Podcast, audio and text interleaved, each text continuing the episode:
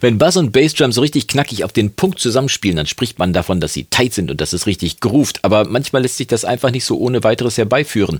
Wie du das mit einem kleinen Trick aber trotzdem hinkriegen kannst, das verrate ich dir heute. Und wenn du dich dafür interessierst, bist du hier genau richtig. Ich bin Jonas vom Recording Blog und los geht's mit dem Adventskalender. Tag und schön, dass du wieder eingeschaltet hast zu einem weiteren Video im Recording-Blog. Adventskalender 2019 und Bass und Schlagzeug sind ja schon die Groove-Zentrale des Songs. Ne? Wenn die beiden nicht zusammenspielen, dann kannst du im Prinzip 50% vom Song schon vergessen.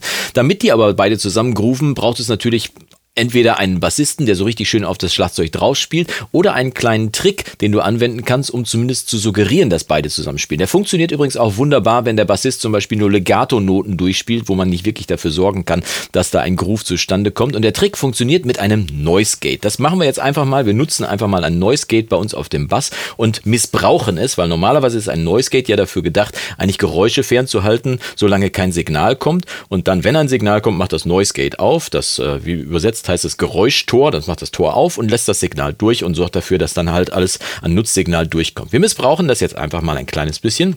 Als erstes hören wir uns mal kurz diesen Loop an, den ich hier vorbereitet habe, als Beispiel dafür.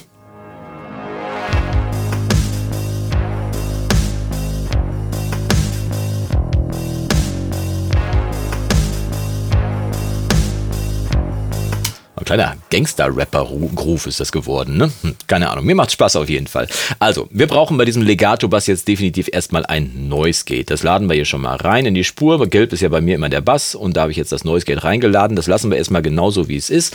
Ähm, der Trick ist nämlich, dass dieses Noise Gate ja jetzt nicht äh, einfach aufmachen soll, wenn der Bass reinkommt, weil das macht es ja sowieso automatisch, sondern es soll gesteuert werden über die Seitenkette, soll es gesteuert werden und immer genau dann aufmachen, wenn die Bassdrum spielt. Und wir haben hier einen Loop zur Verfügung, das heißt, wir müssen da noch einen kleinen Umweg gehen. Wenn du eine normale Bassdrum hast, dann kannst du die Sidechain direkt hier quasi einstellen, aber mit diesem Loop müssen wir einen kleinen Umweg noch gehen. Das zeige ich dir jetzt mal, aber da ja viele von euch auch draußen mit Loops arbeiten, wird es sicherlich auch ein praktisches Anwendungsszenario sein. Hier ist gerade der Loop, den ich genutzt habe, hier dieser äh, Drum Loop und äh, den duplizieren wir jetzt einfach mal. Das heißt, wir machen einfach mal noch eine neue Spur hier und duplizieren die einfach vollständig, damit wir eine Triggerspur erstellen können. So, jetzt haben wir hier einmal drauf geklickt, jetzt habe ich die gleiche Spur nochmal bekommen und die benennen wir jetzt einfach mal direkt um, damit wir nicht durcheinander kommen.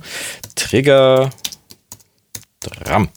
So, benennen wir die und haben jetzt quasi hier genau das gleiche, was wir vorher mit dem Groove auch hatten, also im Prinzip eine duplizierte Spur.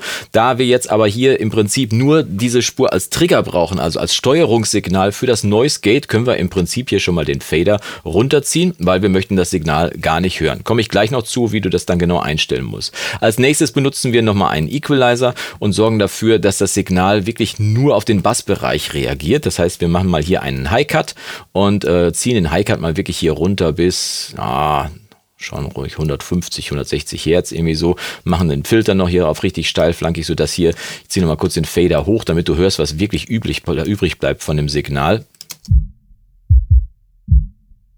Nur noch die Bassdrum bleibt übrig. Und genau dieses Signal soll jetzt über die Seitenkette das Noise Gate steuern und dafür sorgen, dass das Noise Gate immer nur dann aufmacht, wenn die Bassdrum spielt. Also Fader wieder runter, Gehen wir auf unseren Noise Gate ähm, und machen mal das Solo hier aus. So, am Noise Gate müssen wir jetzt hier also die Sidechain, ein, äh, die Sidechain einstellen. Das wird, falls du nicht äh, Studio One haben solltest, bei deiner DRW auch ähnlich sein. Ne? Du musst das Seitenkettensignal einstellen, wer das äh, Noise Gate steuert. Und hier bei Studio One ab Version 4.5 kann man das relativ komfortabel hier direkt einstellen. Trigger Drum soll dafür sorgen, dass unser Noise Gate immer genau dann aufmacht, wenn äh, die Bassdrum spielt. Kleine Besonderheit bei Studio One ist noch, sobald du hier an der Sidechain das eingestellt hast, springt er hier automatisch auf der rechten Seite und stellt ein umgekehrtes Noise Gate ein. Das klingt jetzt wirklich sehr kompliziert, das ist auch wirklich blöd gemacht, irgendwie, dass dieses, dass dieses Noise Gate dann automatisch auf einen Ducker umstellt. Ein umgekehrtes Noise Gate macht im Prinzip das Gegenteil von einem Noise Gate. Das heißt, äh, es lässt die ganze Zeit das Noise Gate auf und wenn ein Steuerungssignal reinkommt, macht es leiser. Das ist aber das Gegenteil von dem, was wir wollen. Wir wollen ja so,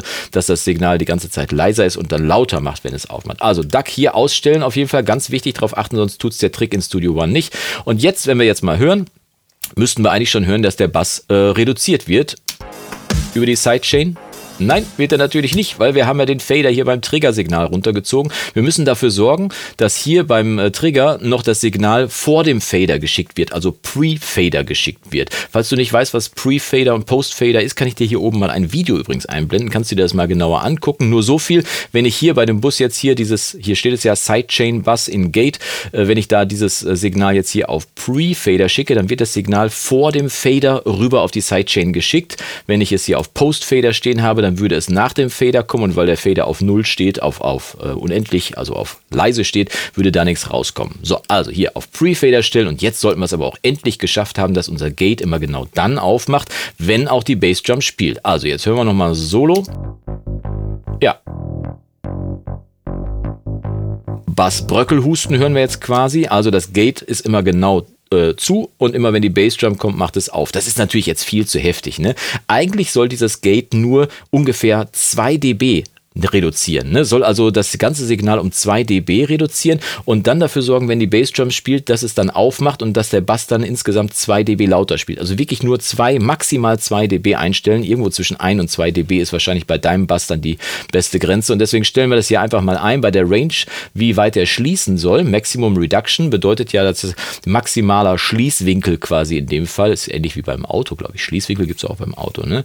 Hier stellen wir jetzt also ein das ist ja das Signal. Ne? Hier siehst du auch, äh, kannst du genau sehen hier äh, an diesem an diesem Balken hier, wie stark der schließt, äh, dass das Signal schon mal grundsätzlich um minus 2 dB nur reduziert wird in der Lautstärke.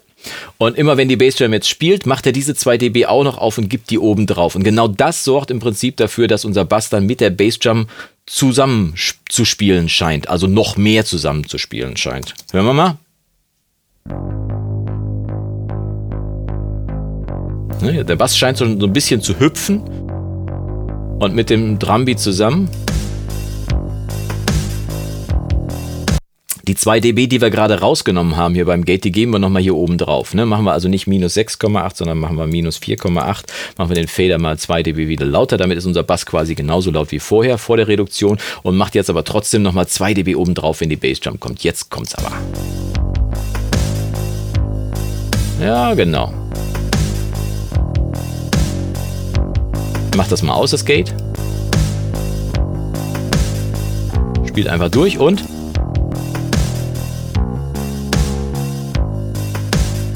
Ja, man hat so den Eindruck, dass man so ein bisschen so immer so angeschubst wird, wenn die Bassdrum spielt. Ne? Super Trick also, mit dem kannst du tatsächlich dafür sorgen, dass dann deine Bassdrum und dein Bass noch ein kleines bisschen mehr zusammenspielen. Kleiner Trick noch am Rande und den gibt's als Bonus oben drauf, wenn du dein Arrangement noch insgesamt interessanter gestalten möchtest und dafür sorgen möchtest, dass es im äh, Refrain noch ein kleines bisschen mehr abgeht, dann kannst du natürlich dieses Noise Gate auch noch automatisieren und dafür sorgen, dass es zum Refrain hin ausgeht. Ne? Das heißt also, bis zum Refrain hüpft der ganze Song, der Bass und das groovt zusammen und wenn du dann so einen Legato-Bass hast wie diesen hier zum Beispiel, dann kannst du das Noise Gate einfach zum Refrain ausstellen. Refrain startet bei mir hier bei Takt 10. Also würden wir jetzt per Automation einfach mal hier noch eine Automation da hinzufügen.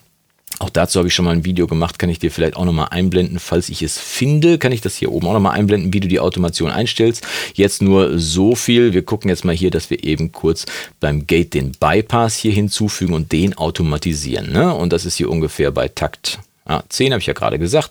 Also sorgen wir hier einfach mal dafür, dass das Gate dann hier aufmacht und dann quasi nicht mehr den Pegel reduziert äh, um 2 dB und dann immer dieses Hüpfen generiert, sondern eben dann durchgängig auf ist. Und das klingt dann zusammen so.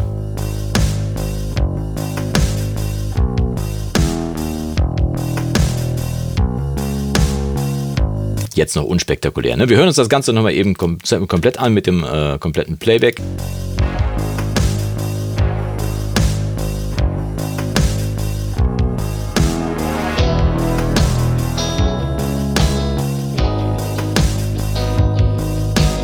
Und so kannst du zum einen dafür sorgen, dass dein Bass und dein Schlagzeug noch ein bisschen mehr zusammenspielen, noch ein bisschen tighter zusammenspielen auf der anderen Seite sogar noch einen kleinen Produktionstrick ne nehmen, Trip, einen kleinen Produktionstrick nehmen, um zum Refrain noch ein kleines bisschen mehr Schub zu geben, indem der Bass dann noch mal ein kleines bisschen mehr nach vorne kommt. Ich hoffe, dieser Trick hat dir gefallen, hilft dir vielleicht auch weiter, deinen Song noch ein bisschen mehr zum Grooven zu kriegen. Wenn es dir gefallen hat, zeig's mir über einen Daumen nach oben. Wenn es dir nicht gefallen hat, dann klick hier schnell auf das nächste Video und ärgere dich nicht länger, dass du dieses geguckt hast. Und wir sehen uns morgen dann zu einem weiteren Video im Recording-Blog und bis dahin wünsche ich dir vom Guten nur das Beste. Mach's gut und Yassou!